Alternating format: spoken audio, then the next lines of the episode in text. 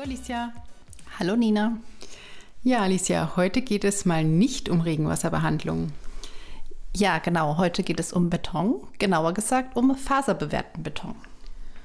Und diese Fasern sind nicht irgendwelche Fasern, sondern ganz besondere. Du machst es heute aber wirklich spannend. Ja, und damit wir heute auch nichts Falsches erzählen, haben wir wissenschaftliche Unterstützung zu Gast. Wir sprechen heute mit Herrn Dr. Bernd Schiller. Herr Schiller ist Leiter unserer Forschungsabteilung und schon seit fast 13 Jahren bei Hauerton tätig. Nach seinem Studium der Verfahrenstechnik an der RWTH Aachen arbeitete und leitete Herr Dr. Schiller in unterschiedlichsten Funktionen in der Baubranche. Heute ist er zudem Lehrbeauftragter für Qualitätswesen und Managementmethoden an der Dualen Hochschule in Horb. Herr Schiller ist maßgeblich an der Entwicklung unseres faserbewehrten Betons beteiligt und wir freuen uns sehr über das Gespräch mit ihm. Ihnen wünschen wir jetzt viel Spaß beim Hören.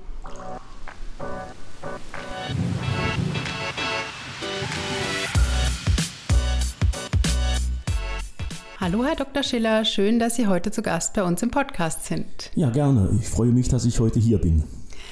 Habe ich Sie korrekt vorgestellt oder möchten Sie noch etwas ergänzen? Ja, das trifft es im Wesentlichen. Sehr schön. Herr Dr. Schiller, wie sind Sie eigentlich zum Beton gekommen? Ja, im Prinzip durch meine Ausbildung. Die Verfahrenstechnik äh, befasst sich ja mit der Stoffumwandlung also zum Beispiel, wie macht man aus einer Zuckerrübe Zucker oder wie macht man aus Hopfen und äh, Malz Bier? Und ich habe mich halt mit der Frage beschäftigt, wie man aus Steinen Zement machen kann. Das heißt also, ich habe zunächst mal mich mit der Zementherstellung befasst, aber es ist so wie mit dem Zucker und wie mit dem Bier. Je nachdem, wie man die Rezeptur einstellt und wie man die Anlage betreibt, so ändert man ja auch die Eigenschaften und die Qualität. Und genauso ist es auch mit dem äh, Zement. Das heißt also, wenn man sich mit der Zementherstellung befasst, dann kommt man automatisch zum Beton. Ja, unsere Entwässerungsrinnen werden ja schon seit vielen Jahren mit faserbewehrtem Beton hergestellt. Und warum ist faserbewehrter Beton so gut geeignet äh, für diese Anwendung? Ja, wir kennen ja äh, Beton, der ist ja ideal geeignet für hohe statische Belastungen. Im Gegensatz zu diesen Anwendungen sind unsere Entwässerungsrinnen natürlich ganz anderen Anforderungen ausgesetzt. Das sind zum einen extreme dynamische Lasten, die äh, dadurch vorkommen, wenn Autos äh, über die Rinnen fahren. Und darüber hinaus haben wir natürlich extreme Witterungsbedingungen. Also das sind saisonal bedingt ähm, Frost, äh, Dauernässe, Frostwechsel und natürlich auch die Streusalzung. Dadurch müssen die Rinnen ein sehr festes und äh, stabiles Gefüge aufweisen und da kommen jetzt unsere Fasern ins Spiel. Durch den Einsatz von Fasern erreichen wir, dass es im Gefüge keine Mikrorisse gibt und dass wir auch keine Risse im Außenbereich haben. Es gibt dazu Untersuchungen, die wurden äh, an der RWTH Aachen durchgeführt, die zeigen, dass schon kleinste Mengen äh, ausreichen, um diese Rissbildung zu verhindern. Also da wurden Versuche gemacht, beispielsweise mit 0,75 äh, Kilogramm äh, Fasern, die in den Beton reingegeben wurden pro Kubikmeter. Und dadurch konnte die Rissbildung um 80 Prozent reduziert werden. Und bei 1,5 Kilogramm hat man schon gar keine Risse mehr im Großen und Ganzen gefunden. Das zeigt, dass damit natürlich die Stabilität des Betons deutlich verbessert werden kann. Okay, kommen wir zu den zu unseren besonderen Fasern. Ich habe sie ja schon so angekündigt. Ähm, was genau sind das für Fasern? Gut, das sind Basaltfasern, die wir jetzt einsetzen. Äh, Im Gegensatz dazu hat man in der Vergangenheit häufig Kunststofffasern eingesetzt und Glasfasern und wir verwenden jetzt Basaltfasern. Und können Sie uns die Frage beantworten, was die Basaltfaser denn so besonders nachhaltig macht?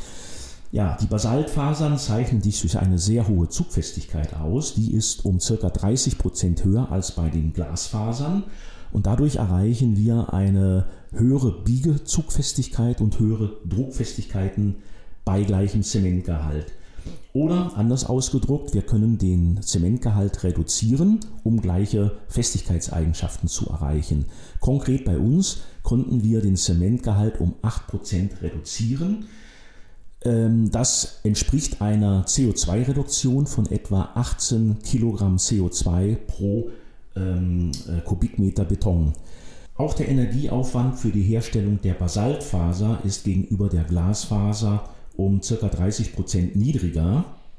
Für Glasfasern werden ca. 10 Kilowattstunden pro Kilogramm verbraucht gegenüber etwa 7,5 Kilowattstunden pro Kilogramm Basaltfaser.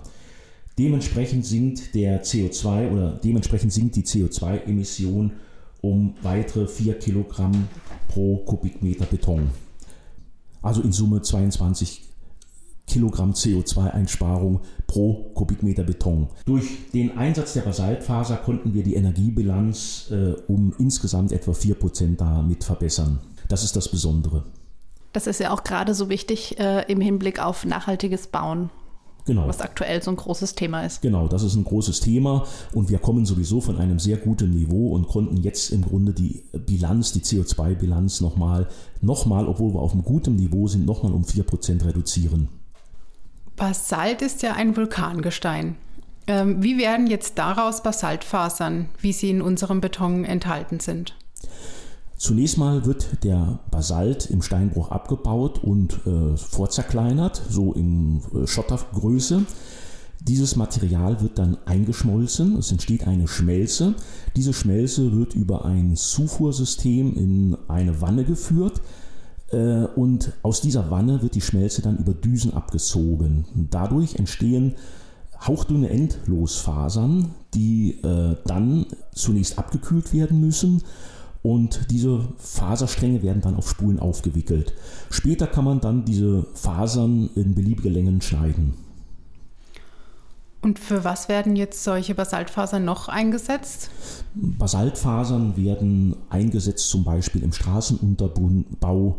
Äh, Im Bereich von Bahngleisen kennen wir diesen äh, Gleisschotter, da werden diese Steine auch eingesetzt. Aber auch für Denkmäler, Grabmäler, äh, Treppenstufen beispielsweise auch äh, zeichnen sich ja durch sehr hohe Festigkeiten aus. Überall da Basalt, äh, kommt Basalt zum Einsatz. Ähm, und was genau bewirken Basaltfasern im Beton und ähm, welche Auswirkungen hat das dann für das Endprodukt, also bei uns jetzt beispielsweise ähm, die Entwässerungsrinnen?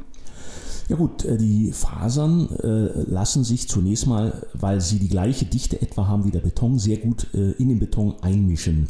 Dadurch entsteht ein sehr feines Netz, was vergleichbar ist mit einer Bewehrung. Und diese Bewährung, die ist dann eben in der Lage, wenn der Beton äh, erhärtet, dann kennen wir das, da gibt es ja normalerweise Schwundrisse oder es kommt zum Schwinden. Und dieser Prozess findet natürlich, wenn Fasern drin sind, nicht in dem Maße statt. Das heißt, die kleinen Faserbewehrungen die, oder diese kleinen Faserstränge, die nehmen diese inneren Kräfte auf und verhindern so die Risse. Am Ende entsteht dann eben ein sehr festes und stabiles äh, Gebilde, mit dem man dann eben, äh, sagen wir mal, diese Rinnen sehr haltbar und stabil bauen kann. Sprechen wir noch mal kurz über Basalt als Rohstoff. Wo kommt dieser vor oder wo kommt er her? Gut, Basalt, wie Sie schon anfangs sagten, ist ein äh, vulkanischen Ursprungs. Basalt kommt quasi auf der ganzen Welt vor. Da gibt es also Abbaustellen, die hier äh, in der Eifel sind oder es gibt hier auch äh, in unserem Bereich gibt es überall Basaltstellen. Im äh, sächsischen Bereich in, in, in, um, um Dresden rum gibt es große Lagerstätten. Basalt gibt es halt überall, sogar auf dem Mond und auf dem Mars hat man Basalt nachweisen können. Ja, Herr Schiller, vielen herzlichen Dank für das interessante und aufschlussreiche Gespräch. Ja, ich danke auch. Wir werden die Geschichte des Basalts weiterverfolgen und wenn Sie sich näher darüber informieren möchten, schauen Sie gerne auf unserem YouTube-Kanal vorbei. Dort finden Sie einen Dokumentarfilm über Basaltfasern und deren Entstehung. Wir hoffen, Ihnen hat diese Sonderpodcast-Folge gefallen. In der nächsten Aufgabe geht es wieder weiter mit unserer Reihe Regenwasserbehandlung von A bis Z. Verpassen Sie keine Folge mehr und abonnieren Sie unseren Kanal. Bis zum nächsten Mal. Tschüss. 何?